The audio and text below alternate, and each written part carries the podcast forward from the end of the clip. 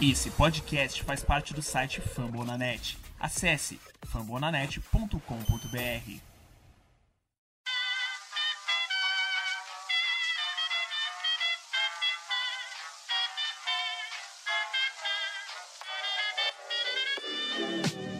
Mais uma rebatida forte. E ela tá fora daqui!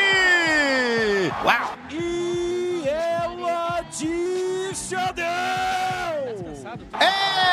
É home run! Aquele abraço!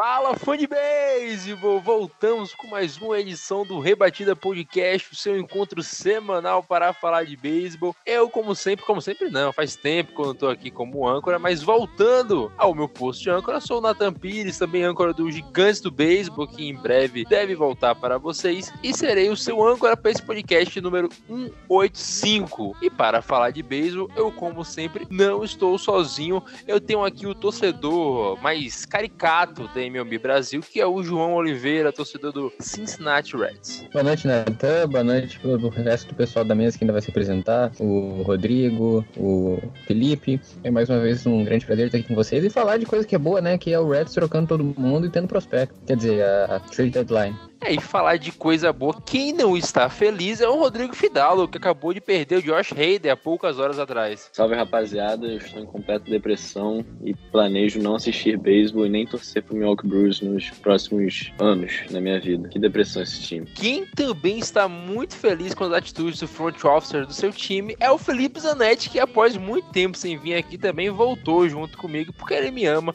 Felipe Zanetti, e o Contreiras, hein? Como é que vai? É, boa noite, não sei pra quem, né? Pra mim, qualquer torcedor do Cubs não é uma boa noite. Né? Falar o que dessa deadline? Natan, mas vamos falar do, do, do, resto que aconteceu. Boa noite aos amigos, boa noite a você também. E boa noite pra você que não torce pro Chicago Cubs e tá tendo uma noite feliz e uns próximos dias felizes. É isso aí, é nesse clima de felicidade, de alegria, de esperança que nós vamos começar esse podcast hoje. Mas antes, passar os recados.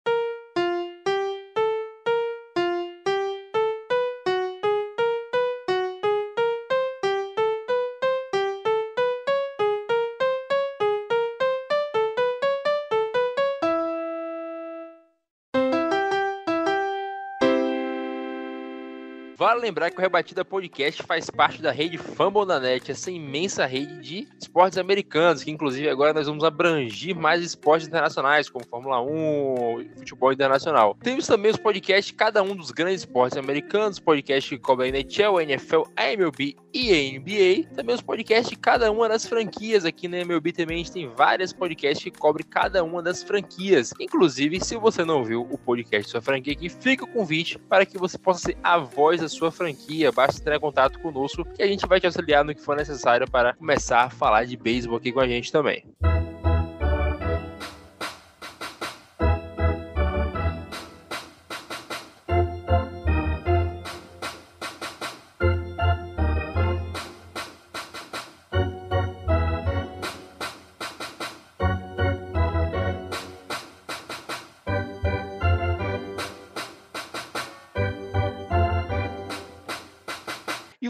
Voltando aqui, chegando de fato no primeiro bloco, a gente não poderia começar com outro assunto que não Juan Soto. A grande troca dessa deadline, todo mundo estava de olho. O Juan Soto, as outras trocas ficaram até em segundo plano ali. No momento que decidiu para onde o Soto iria, as, as trocas voltaram a acontecer normalmente. A gente voltou nossas atenções para os outros locais, mas fato é, Juan Soto é o novo reforço do San Diego Padres. João, o Vitor Salviano ele tá ensandecido, ele até mandou lá no grupo a gente que o Juan Soto, ele em comparação com o outfield inteiro do Padres, ele tem mais better average, ele chega mais em base, o slug dele é maior e ele sozinho tem 21 home runs e o outfield inteiro do Padres combinado tem 26. Então é, a gente tá pra ver dos maiores trios da história do beisebol acontecendo agora lá em San Diego, e não é exagero falar isso. Tem o Fernando Tatias, que ninguém aqui duvida da qualidade Tatias. Ele saudável é o melhor shortstop da liga, é um dos melhores rebatedores da liga. É um cara que, uh, temporada passada, ele precisava de menos de 5 at-bats pra bater um home run. Tem o Manny Machado, que tá jogando em ritmo de MVP, que é um cara que vai entregar muito ainda o ano que vem, os próximos. E o Ransoto, o Ransoto é uma estrela. O cara tomou de assalto ali em 2019, um cara muito enjoado de, de eliminar, tem líder de walk pra, pra idade dele na história.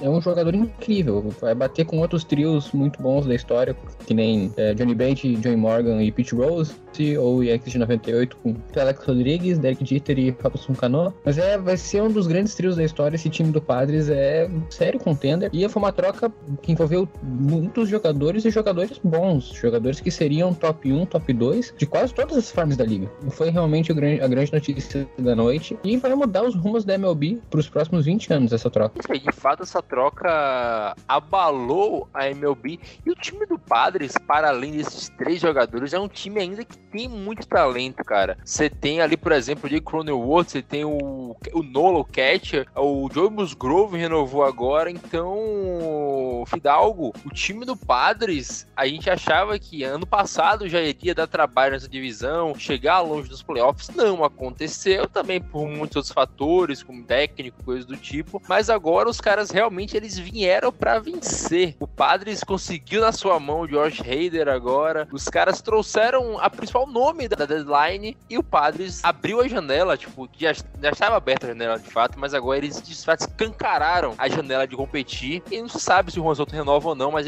o Padres tem dois anos e meio aí, ou seja, três temporadas para fazer valer essa troca, que eles mandaram a Mackenzie Gore, mandaram o CJ Abrams, então eles têm que fazer valer, mas o, o Preller eh, fez muito bem como GM, gostaria de ter um como ele no meu time. Que é um consenso de todo mundo, os Padres são, se não for o vencedor, é um dos maiores vencedores dessa trade deadline, porque conseguiram o principal nome que ia cotado, Mets atrás, Dodgers, e os Padres foram lá e conseguiram atrás e conseguiram pegar o Juan Soto. Ainda veio o Josh Bell junto. Tudo bem, eles mandaram 5 dos 11 prospectos da Farm System do, dos Padres, mas assim, eles estão na sede de vitória. Eles vieram com força total. A gente poderia até falar que vieram pro all-in, porque se não for esse ano que, que os Padres vão mais longe ou até, sei lá, conseguem disputar o World Series, próximos anos vão ter complicações. Mas com certeza sobe o nível, contender absoluto playoffs, né? A divisão deles é difícil, mas eles estão dentro do, do wild card. Com certeza com esse time avança. E fora o Juan Soto e o Josh Bell, que eu acho que são os principais, também chegou o Josh Hader, né? Infelizmente saiu do meu time, eu, o pensamento do, do GM, mas quem não quer ter o melhor reliever da, da liga, sabe? O Josh Hader é muito bom. Você tê-lo no seu bullpen, a nona entrada, se você estiver ganhando ou, ou precisar ali segurar, assim,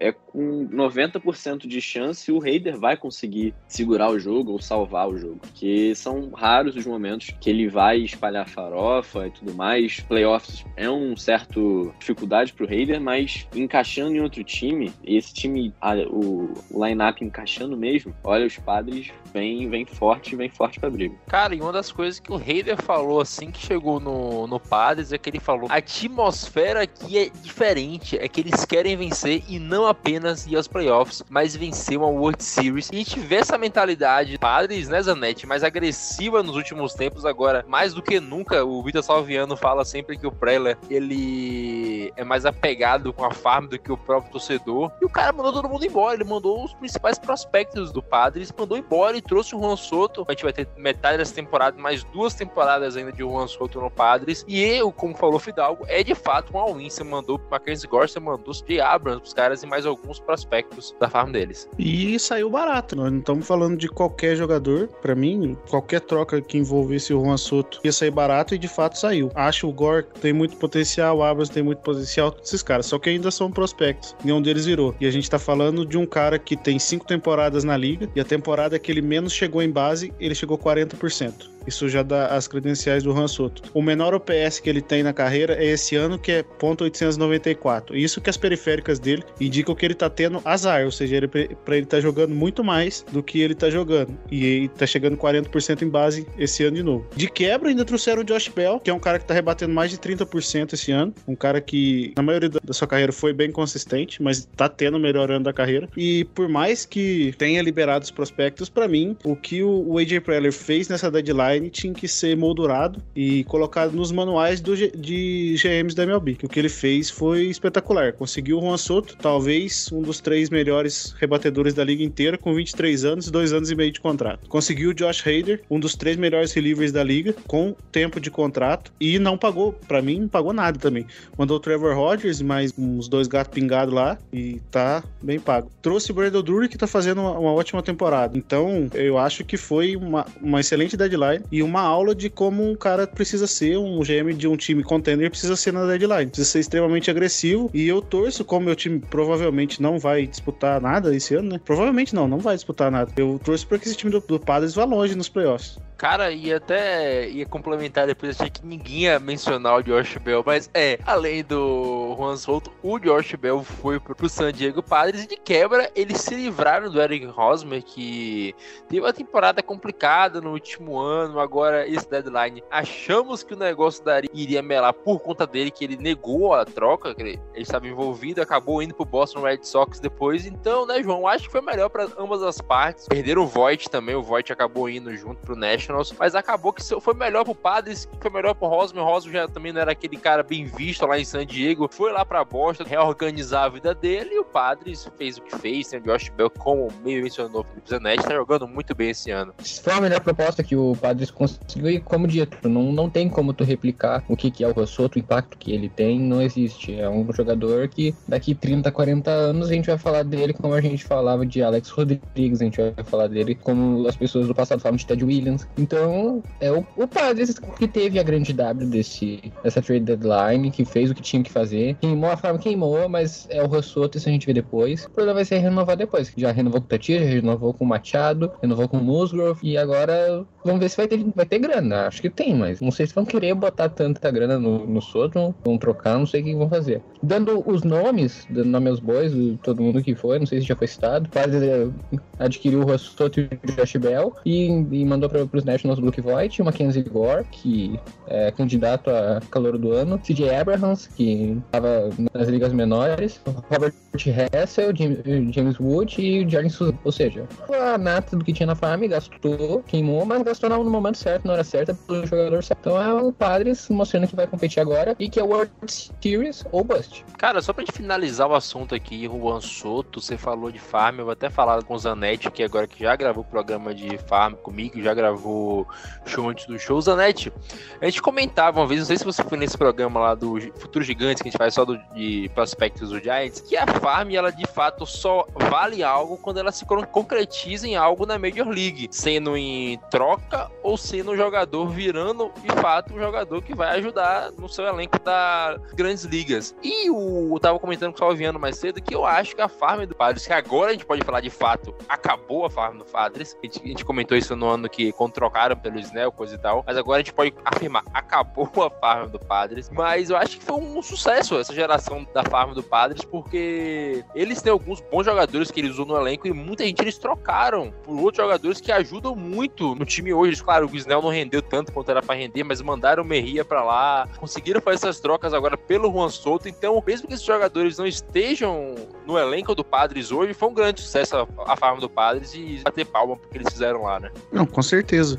Só para efeito de comparação, o St. Louis Cardinals não quis incluir o Dylan Carson na proposta deles, né? Aí vai do seu peso. Você prefere ter o Dylan Carson ou ter o Juan Soto no time. Então, igual eu já falei, não preciso dar as credenciais do Soto de novo. É um cara que é provavelmente o jogador com maior valor de troca que já foi para um trade block na história da MLB. Talvez ele, o Alex Rodrigues ali, quando foi trocado também. Mas eu ainda acho, pela idade, pelo tempo de contrato, eu acho que é o, o melhor jogador da história, com maior valor de troca para o trade block. Ah, respondendo o que você me perguntou, isso com certeza, né? A gente tem muita expectativa. Um time que é saudável precisa é, sempre ter talentos vindo da farm, igual a gente vê Dodgers disputando todo ano, a gente vê Tampa Bay Rays disputando todo ano praticamente. São times que têm essa renovação, né? Sempre estão surgindo novos jogadores da farm. Só que você não pode contar que a farm vai resolver todos os seus problemas. E quando você tem uma janela competitiva, quando você tem um lineup que tem Manny Machado, tem Fernando Tatis Jr. voltando, tem uma rotação muito boa com Will Darvish. O Snell não tá bem, mas tem o Musgrove fazendo um grande ano novamente. Clevenger. Então você tem um time muito competitivo e que precisa de algo a mais e você tem a chance, tem o capital para trocar pelo Juan Soto, você não pode deixar passar. Assim como você, você não pode deixar passar, por exemplo, igual o Mariners fez. Acho que a gente vai falar mais pra frente que o Mariners também não teve medo de trocar pelo Luiz Castilho. A gente tá falando de um cara que tem um ano e meio de contrato e é um grande arremessador jovem da liga. Então eu sou a favor de quando é um jogador bom, quando é um jogador que vai te trazer retorno, você gastar tua farm. Assim, só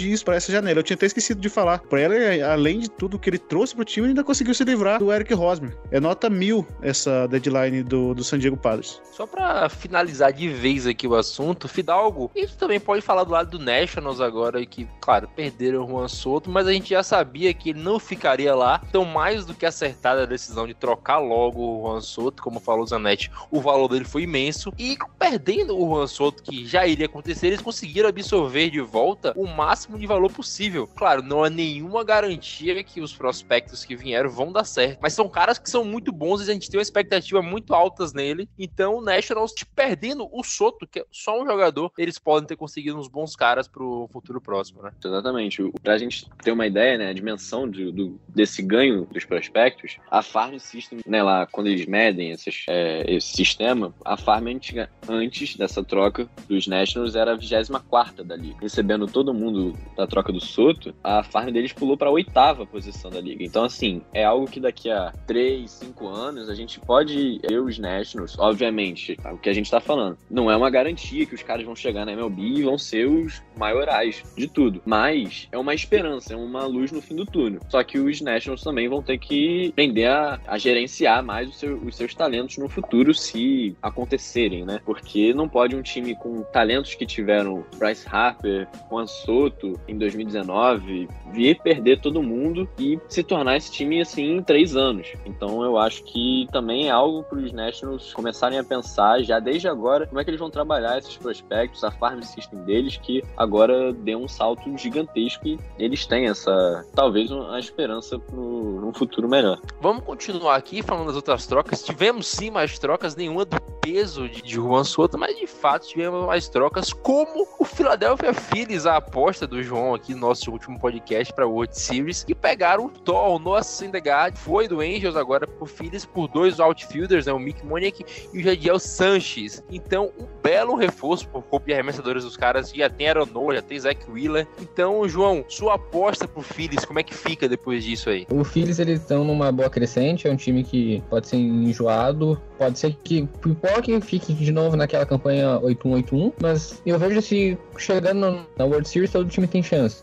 World Series, claro, times fortes, mas é um pouco de loteria. A gente não sabe o que acontece no final de semana inspirado desses jogadores. Mas é, o Phillies conseguiu se reforçar, não perdeu ninguém muito importante, ainda adicionou o Brandon Marsh pro outfield, perdeu o, o Bryce Harper e adicionou o Brandon Marsh. Claro, uma queda gigantesca de talento, mas adicionou alguém pro lugar, não tá mais aquele buraco. E também mandou o, Thor, não, assim, pra ajudar essa rotação, rotação do, do Phillies, que uma vez foi boa, é, não tá mais sendo, e vai ajudar muito numa corrida pro final da temporada, lá quando chegar no jogo 150, 155. Esse time do Phillies tá sendo um pouco subestimado, pelo que eu tô vendo, as pessoas não acreditam muito, estão certas também não acreditar, porque esse time nunca mostrou nada pra gente acreditar, mas eu vejo esse ano como um, um tiro que o Phillies pode dar, ainda mais nessa Liga Nacional, que as vagas em menores estão também apertadas. E Fidalgo, quem também se reforçou agora nessa deadline foi o Toronto Blue Jays, que quase nos últimos minutos ali conseguiu contratar, fazer a troca pelo Whit Merrifield do Royals, os dois jogadores também. Então o Royals abraçou o tanque.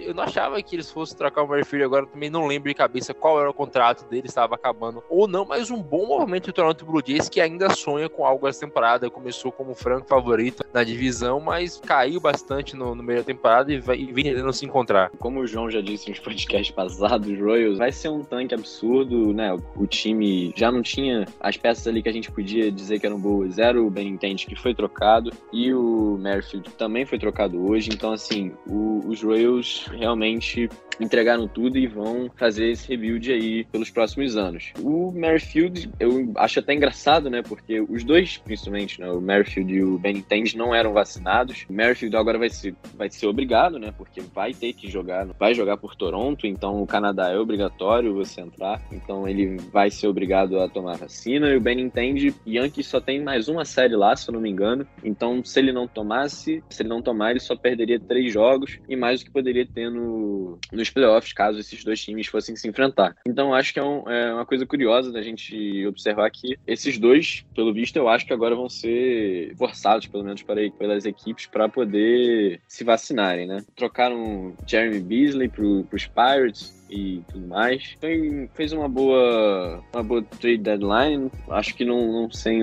não seria uma das, é, das melhores que a gente poderia citar, talvez. Mas o time se reforçou e agora pode ser que para esse reta final eles deem esse último gás para conseguir chegar nos playoffs fortes e consigam disputar alguma coisa, né? Apesar da Liga Americana ser uma liga que, assim, acho difícil ser outra coisa sem que fuja de Astros e Yankees. Seria uma surpresa hoje os Blue Jays para mim chegarem tão longe ou conseguirem derrotar esses dois times. É isso aí. Outra troca que movimentou foi o Joey Gallen no Lap Dodgers, que, como falou, bem falou o Guto mais cedo, sonharam com o Juan Soto e acordaram com o Joey Gallo. Eles trocaram pelo Pitcher, o Clayton Pitcher, Zanetti. O Joey Gallo, ele tava parecendo aquela ex ressentida, né? Ele falou que, nossa, agora eu vou poder deixar minha barba crescer novamente e vou conseguir bater neles na World Series. De fato, é uma peça interessante pro, pro outfield do Dodgers ali, mas não acho que não era que eles queriam de fato, né,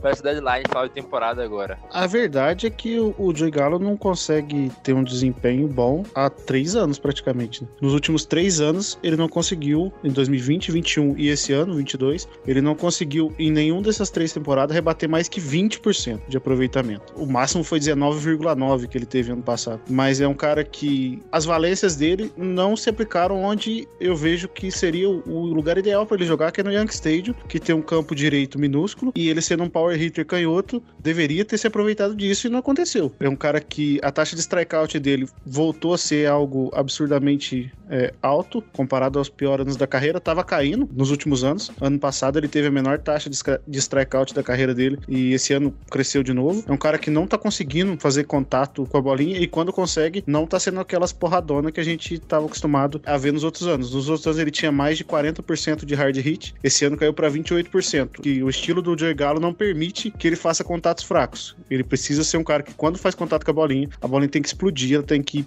cinco andar no estádio. É, ele é um ótimo defensor, eu acho que é a única ressalva que eu vejo ele tendo um encaixe para ter algum tempo no Dodgers, porque ele normalmente é right fielder, né? O right fielder lá é o Mookie Betts. Não sei como que vai ser, se ele vai ser só um reserva ou só um platoon. Quero ver como que vai ser a utilização do Joey Gallo no, no Dodgers que o Dodgers tem essa capacidade de extrair o melhor, o melhor de seus jogadores, fazendo eles jogarem em situações específicas. É o meu voto de confiança que eu dou, porque a diretoria do Dodgers normalmente não dá ponto sem nó. Mas é um movimento que eu, particularmente, não gostei, olhando pelo lado do Dodgers. O Yankees limpou lugar, né? Limpou roster, ainda conseguiu um jogador por ele. O Dodgers também não, não foi, pagou grande coisa. Então, é uma troca que, que eu, eu prefiro esperar para ver o que, que vai acontecer. Mas eu dou um, um votinho de confiança pro time do. Dodgers. E, João, o nosso Reds, hein, João? E o nosso Reds, o último que sair apaga a luz, cara. O Tyler Mayo foi agora lá pro, Twins. Vai sobrar só o Jonathan India mesmo que joga bola nesse teu time aí, né, cara? Cara, se eu te falar que ainda, tinha, que ainda tem o Kyle Farmer, que eu, ach, eu achava que ele ia ser negociado, não que o Drew ia. Claro, o Drew tá tendo a temporada da, da vida dele, tá sendo o único jogador que rebate nesse time, porque o India ficou a maior parte da temporada machucado e o Stevenson tá machucado. O Joey volta, tá, tá lá voto. Mas o Kyle Farmer, eh, ano que vem, ele vai ter arbitration de 7 milhões. A diretoria não quer gastar. Eu achava que ia ser ele que ia ser negociado.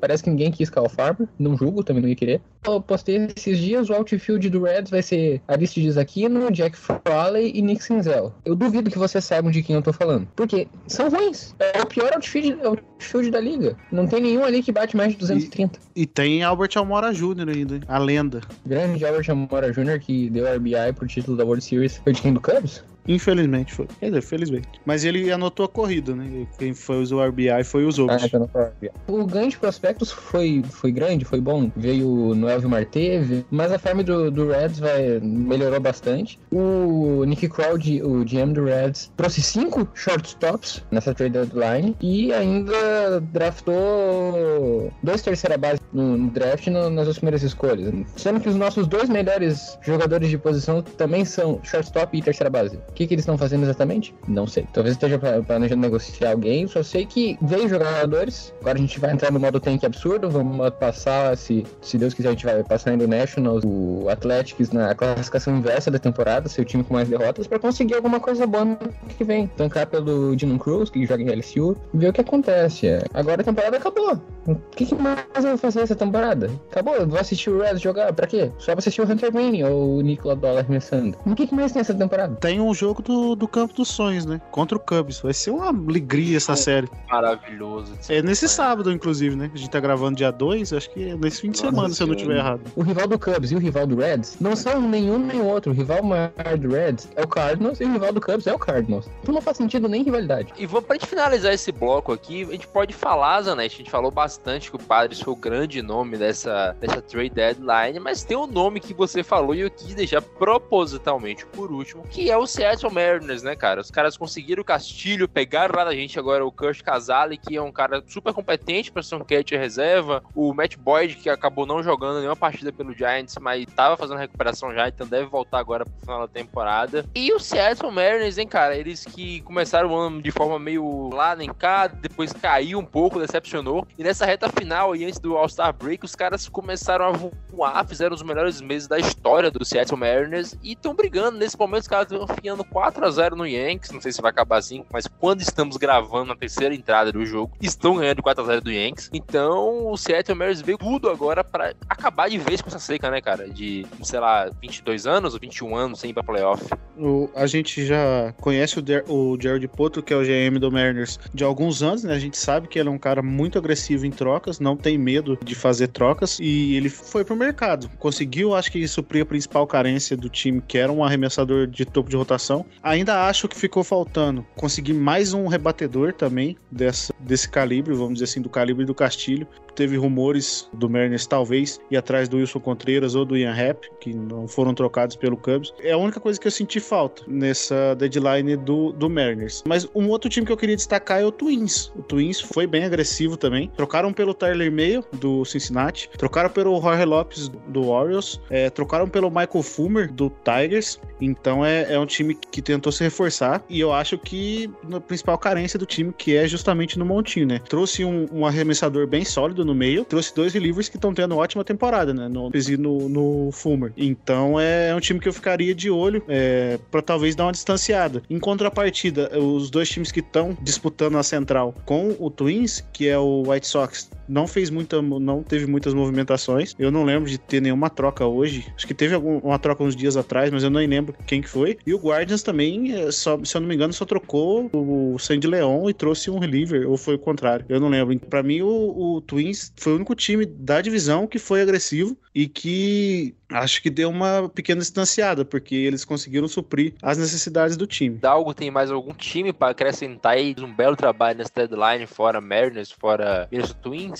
Cara, eu acho que o time que a gente pode falar além desses é o Houston Astros, né? Que conseguiu o Christian Vasquez, o Mancini, pode botar o Will Smith aí que veio, mas que não faz uma temporada brilhante, nem nada perto do que ele já foi. Mas o Christian Vasquez e o Mancini chegam, assim, elevar um pouco o, ainda mais o nível do, dos Astros, que tem uma boa rotação, tem um bom line-up, que agora cresce também tanto no ataque quanto na defesa. Então eu vejo os Astros ainda mais favoritos na, junto com os Yankees na Liga Americana. Foi uma boa deadline deles que eu botaria Padres e, e Astros como e Twins talvez como os três vencedores dessa três deadline. É isso aí, a gente passou bem por cima aqui da trade deadline, como falou Zanetti antes da gente começar a gravar. Se for falar de um por um, a gente não sai daqui hoje. Vamos terminar esse bloco, a gente volta para falar de mais beisebol no segundo.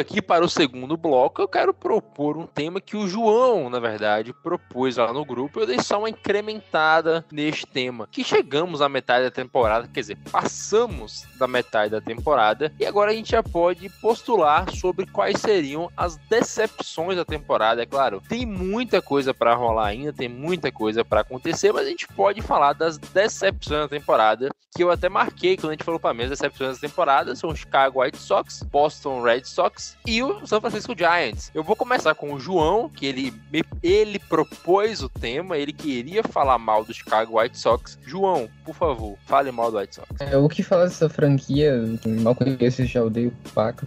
Não, brincadeira. O Chicago White Sox era um time que ia ganhar com o pé nas costas da divisão e estão aí fazendo esse pastelão. Tony Larusso esqueceu que tem que escalar jogador direito, não sabe administrar bullpen e fica aí nessa lenga-lenga, vai ganhar, não vai, fica acima dos 500%, não fica acima. Tem a divisão mais fácil do beisebol. É a mais fácil. Tá, o Brewer joga na Nelson Dudari, colocar o Cardinals para jogar contra todos os times da EL Central vai ganhar de todos em cinco jogos. Todos concordam com isso? Acho que todo, ninguém aqui vai discordar disso. O Cardinals ganha cinco jogos de todos esses times. E o Brewers tá dando de braçada mesmo tendo Cardinals. Quem é que tem na EL Central? Não tem nada. Twins, ah, não aguenta. É time que a própria divisão mascara o time fazendo parecer que ele é melhor. Então eu tinha Anderson Futebol Clube, o Dylan Cease, que tá jogando bem, tem jogadores elite nesse time e não vai pra frente. Então, para mim, a, grande decepção por não estar tá entregando tanto quanto prometeu. Foi um time de quase 100 vitórias no ano passado, tendo uma das melhores rotações da história no ano passado, e não vai. O que aconteceu?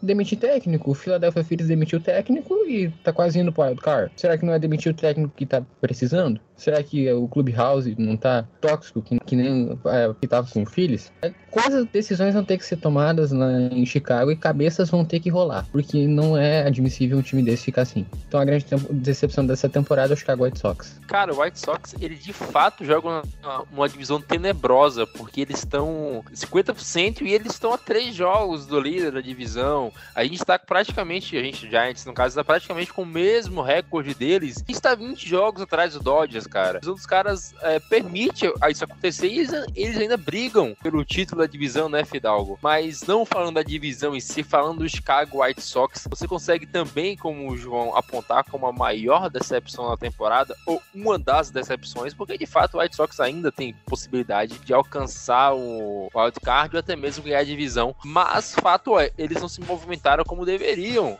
agora nessa trade deadline, né? Talvez não seja a maior, mas compete muito forte com os Giants, porque é, a temporada que os Giants fizeram ano passado, parecia que esse ano pudesse continuar daquela pegada. Você, obviamente, vai saber muito melhor falar dos Giants que qualquer um aqui, mas a temporada dos Giants ano passado foi, foi brilhante, disputando ali na cabeça com os Dodgers, jogo a jogo. E para esse ano tá fazendo essa temporada que, que tá. Mas o, o Red Sox, eu não sei se eu botaria como a maior, porque se a gente fosse falar dois anos atrás, um ano atrás, a gente botaria os White Sox como favoritos, talvez, para chegar na, na, World Series. No começo dessa temporada, eu não, eu não via os White Sox como esses já foram, como o João falou, que teve uma excelente rotação no passado, em anos anteriores. Mas, de qualquer forma, se torna uma decepção por não estar tá liderando essa divisão, que é assim: eu, João e o Felipe, nós jogamos numa divisão fraquíssima, que é a Enel Central, mas a EL Central consegue ser pior do que a, a Liga Nacional, porque é um absurdo o time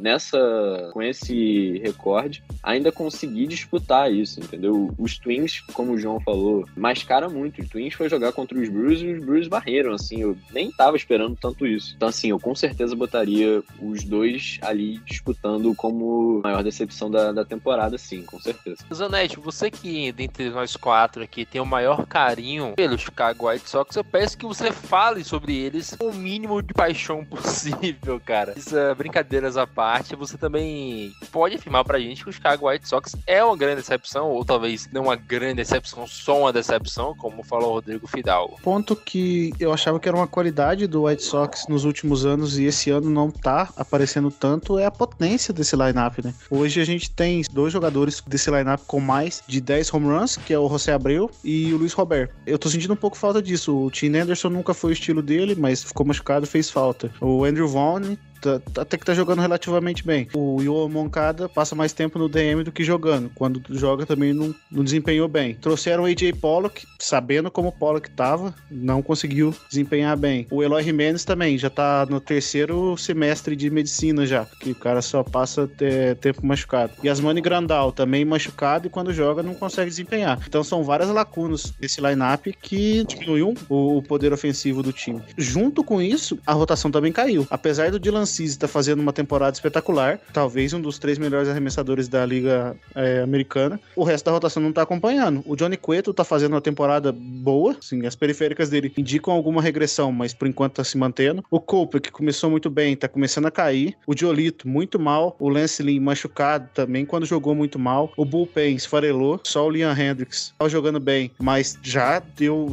teve seus saves, não tá tão dominante igual já foi. É, e o resto do Bullpen também deu uma, uma derretida. Então, eu acho que o White Sox, além disso tudo, além de, de todos os setores do time, não tá desempenhando o que já desempenharam o que podem, é um time que não se movimentou muito, não tentou suprir carência nessa deadline, o que me, me espanta ainda mais. É um time que tem uma divisão, igual os colegas falaram já, totalmente acessível, três jogos atrás do líder, e que é uma série, praticamente uma série, se varrer o, o, o time você já empata. Não entendi muito bem o que está acontecendo no, no- no White Sox. Tem lacunas claras no seu elenco e não foram atrás de reforço. Além disso, só completando, é, um outro time que eu queria pôr como uma decepção na temporada, mas esse é porque já virou, virou bagunça também, é o Angels, né? A gente entrou mais um ano com expectativa no Angels, Tony veio de MVP, trouxeram o Syndergaard, que já foi trocado, trouxeram reforços pro Bullpen, mas mais um ano, que já, já falaram em episódios passados, mais um ano o Angels acabou decepcionando também. É isso aí, agora chega meu momento de pistolar, que eu, que eu das três grandes decepções que eu elenquei aqui, a segunda que eu botei é o Giants, time que eu torço, time que eu acompanho. Eu queria voltar ao começo da temporada, logo quando tava tendo a Free Agency, para comentar o quão omisso foi o Giants na Free Agency, porque a gente teve um ano fantástico, 106, 107 vitórias, eu vou lembrar agora quantas foi exatamente, e foi um ano perfeito, tudo que tinha para dar certo, deu certo. Só que aí acabou a temporada, o Pose aposentou, o Chris Bryant foi embora, e a gente ficou sem bastão destro. O Giants não contratou na Free Agents e achou que ia tudo dar certo. Alguns jogadores que ano passado estavam rebatendo muito bem ou se machucaram ou pararam de rebater, como o Brandon que se machucou, o Brandon Crawford se machucou e parou de rebater, Lamont Wade parou de rebater e se machucou. Então muita coisa aconteceu e a culpa disso é integralmente do Farhan Zaid, que ano passado a gente elogiou bastante porque ele achou muito jogador aleatório que rendeu, mas ele achou que ele ia ser a reencarnação do Billy aí todo ano ele ia ficar achando os caras aleatórios e ia dar certo. Não dá certo, pô, não à toa o Billy não tem anel. O Beane não tem anel, pô. O Giants não é o Rays, o Giants não é o Pirates, o Giants tem dinheiro pra comprar quem, não pra comprar quem quiser, mas tem dinheiro pra brigar, qualquer jogador quando quiser pra pagar. O Giants hoje é a 16 folha da liga, cara. Você não briga na divisão com Dodgers e Padres como estão, sendo a 16 folha da liga. É impossível isso acontecer. Ainda mais um time que tem dinheiro pra gastar. Então o Farhanzade achou que ia dar certo novamente, achou que aquela mística do Billy Bean, Moneyball, os caramba, ia dar certo. Não deu certo, porque não dá certo sempre, como eu falei. Não à toa o Billy Bean não tem anel. O Giants tentou fazer a mesma coisa do ano passado, isso e aquilo, achar uns caras, mas não achou os caras que ano passado a gente achou. Tanto que alguns caras que ano passado renderam muito, como o Darren Ruff, acabaram de sair. O Darren Ruff está no, no Mets. E o Darren Ruff é um cara de 35 anos que é Platum. Ele só rebate contra canhoto. Claro, ano passado o Darren Ruff ele teve 1.300 de. Não, 1.100 e pouco. Assim, ele teve mais de 1.000 de OPS contra canhoto. Isso é um absurdo. Mas é só contra canhoto que ele rebate. Esse ano nem um bem contra canhoto ele tá rebatendo. Então o Giants fica a mercê de jogadores que ou são velhos, como o Longoria, o próprio Crawford, ou são irregulares, como o Mike Astrensky. Então, tem uns caras que estão chegando agora, como o Joey Bart, muitos dos prospectos, os melhores prospectos já estão longe de chegar. A, a desgraça, ela estava de, desenhada no começo da temporada. Eu não quis ver porque eu estava iludido. Mas olhando para trás agora, fica muito claro. A culpa do que aconteceu isso foi do nosso GM, que ano passado foi brilhante, mas tentou apostar em um modelo de agir, de contratação, muito arriscado e acabou não dando certo. Eu não sei o que vocês pensam disso, João, Fidalgo, Zanetti, mas para mim a culpa é inteiramente do Farhanzide. Eu acho que isso que tá acontecendo esse ano só mostra o quão absurdo foi o que aconteceu, que vai ter que vai precisar de outra combinação cósmica que só acontece a cada 100 mil anos para isso acontecer de novo. Aquele time medíocre do Giants conseguir 107 vitórias. O time medíocre você, você, você vê comigo. a gente tinha jogadores muito bons. O, o Brandon Crawford foi a temporada da vida, o Buster Pose também jogou muito bem. E o time era arrumadinho, mas não era o time para fazer, de fato, 107 vitórias. E como eu falei, você não vai esperar que um time daquele faça 107 vitórias todos os anos, né, Zanetti? E o cara, ele simplesmente não contrata que nem contratar. O time tem poder aquisitivo. A gente tá lutando contra Dodgers e Padres na divisão, que são dois times que estão gastando muito. Ele tá achando que tá sendo general manager do Athletics. Eu acho que é o meio termo entre o que você falou e o que o João falou. É um time que fez muito mais do que devia ter feito no ano passado. O Crawford não, não ia repetir o ano, porque ele não tem o histórico disso, já tava mais velho, e ainda por cima ele machucou. Buster Pose aposentou, você perde um dos cinco maiores catchers da história da, da liga, isso faz uma diferença gigantesca no seu lineup. Randall Belt é um cara também que já pode entregar um diploma para ele, porque todo ano é pelo menos um mês na IL. O Ruff caiu o nível, o Longoria também é outro que vive machucado. Falei que por cima cinco caras que foram extremamente importantes ano passado para esse lineup e caíram de nível, o que é totalmente compreensível. Ou caíram de nível ou machucaram. Perderam o Kevin Gausman, que foi um do, o melhor arremessador do time no passado. O Logan Webb deu uma oscilada. O, perderam o Desclafani, mas conseguiram substituir com o Rodon, que fez uma baita temporada. O Bullpen também deu uma caída, não tá jogando o que podia. Então, eu acho que passa um pouco pelo o, o que aconteceu com o White Sox. O time caiu em todos os setores. Até é normal. Quando você faz uma temporada, que é a temporada com mais vitórias da liga, o seu time é mais estudado, é mais visado. O Giants sofreu um pouco com isso.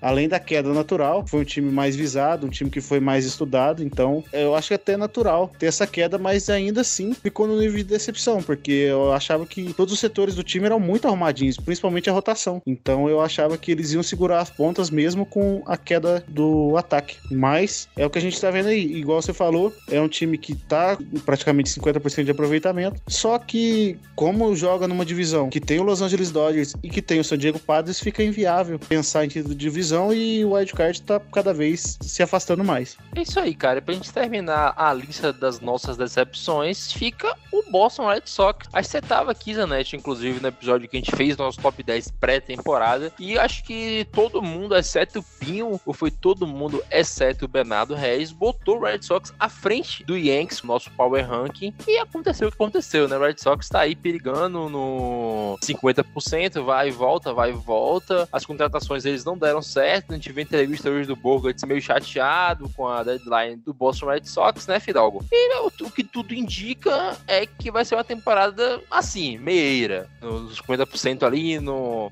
no cheira. Quem troca Hunter Renfrew por Jack Brad, Bradley Jr. não pode ter uma temporada boa. É inadmissível essa troca que eles fizeram. Quer dizer, inadmissível para eles, porque eu me dei bem, porque o Hunter Renfrew é maravilhoso. E todo mundo viu que, que a cada temporada do Hunter Renfrew ele melhorava. Eles quiseram levar o JBJ, eu dei graças a Deus. Eu acho que o JBJ talvez seja o, o reflexo. Não tem como você ter um, um, jogador que não chega em base, que não produz, e você quer almejar alguma coisa, sabe? Você poderia até colocar o, um elenco bom, sabe? Tem o Bugart, que pô, eu gosto muito, foi, foi meu voto pro All-Star e tudo mais. Tem o Rafael Devers também, muito bom. E aí você pega hoje as standings e o Boston Red Sox é o último na divisão dele. Tudo bem, a divisão dele tem Yankees e Toronto e Tampa. Mas, pô, com o que a gente almejava pro início da temporada, estar em último na divisão é uma coisa, tipo assim, preocupante de você ver que, pô, é claramente uma decepção muito grande, entendeu? Mas eu acho que, é, que isso é castigo por ter por essa troca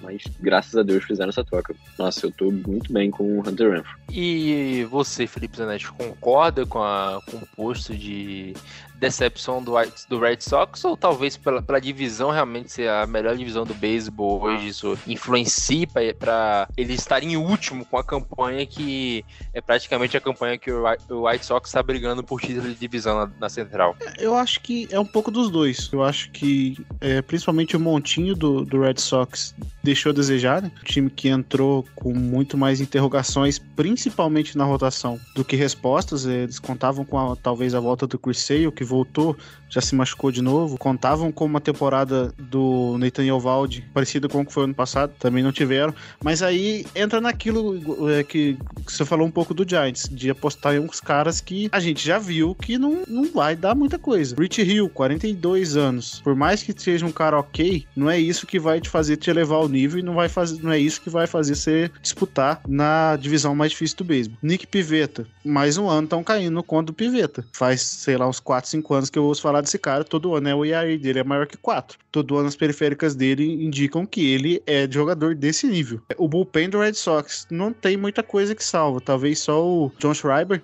que tá com ERA de 1,55 na temporada, mas o resto do bullpen também, toda vez que o Red Sox precisa utilizar o seu bullpen, é aquele desespero, aquele Deus nos acuda. Então eu acho que passa muito pelo montinho. Eu acho que o lineup do Red Sox é muito bom, talvez seja um dos cinco melhores, até talvez no início da temporada era um dos três melhores lineups da liga. Rafael Devers, mais uma vez, fazendo uma temporada espetacular, acho que às vezes ele fica até meio subestimado, tá machucado, mas é um cara que tá rebatendo muito. Alexander Bogarts, o melhor bastão da posição na liga americana um dos três melhores bastões da liga toda. O J.D. Martinez também, eu acho que tá ficando um pouco subestimado. Grande jogador. O Christian Vasquez estava rebatendo bem esse ano. O Alex Verdugo é, deixando um pouco a desejar.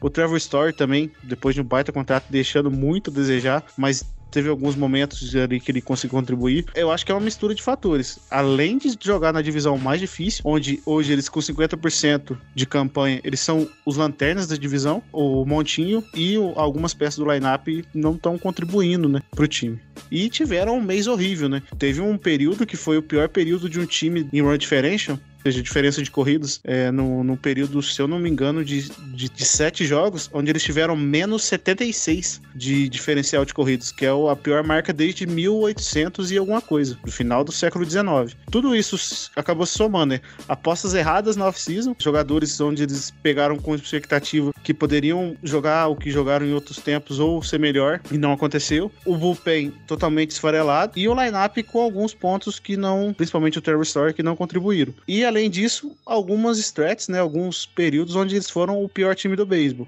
O pior time do beisebol em muito tempo, né? Então, é tudo isso somado é, acabou fazendo com que o Red Sox se tornasse uma decepção mesmo, com 50% de aproveitamento. É isso aí, cara. Você falou, você falou tudo que tinha para ser dito. Uh, Fidalgo ou João querem adicionar mais alguma decepção? Uma grande decepção na temporada? Acho que além dessa, outra grande decepção é o time que tá com a, uma, a sétima maior folha salarial da liga e tá no top 3 piores da Liga Americana, que é o Detroit Tigers. O rebuild acabou, a diretoria chegou a falar que o rebuild tinha acabado no início da temporada. Na intertemporada ainda contratou o Javi Baez, contratou Eduardo Martinez. E não foi. Incrível, é um dos piores ataques da liga faz cinco anos. Pelo que foi prometido pelo próprio time em entrevista coletiva, Detroit Tigers é uma grande decepção. É, isso sem contar nos números do Baez, que tá uma coisa triste de se ver, né? Mas, cara, a gente falou, a gente falou bastante hoje, a gente falou da nossa deadline, falamos das decepções da temporada até aqui. Eu acho que foi um programa proveitoso. Eu queria agradecer a audiência de cada um de vocês e também aos meus amigos aqui da mesa e dar espaço para que cada um se despeça. Começar por você, o canalha, João. Canalha porque eu só falo a verdade. Em nenhum momento eu ludibriei, nem falei mal de nenhuma franquia. Obrigado, Rodrigo. Obrigado, Natan. Obrigado, Felipe. Foi um prazer estar gravando esse episódio com vocês. E acabou a temporada. É isso aí. Vejo vocês na off-season. E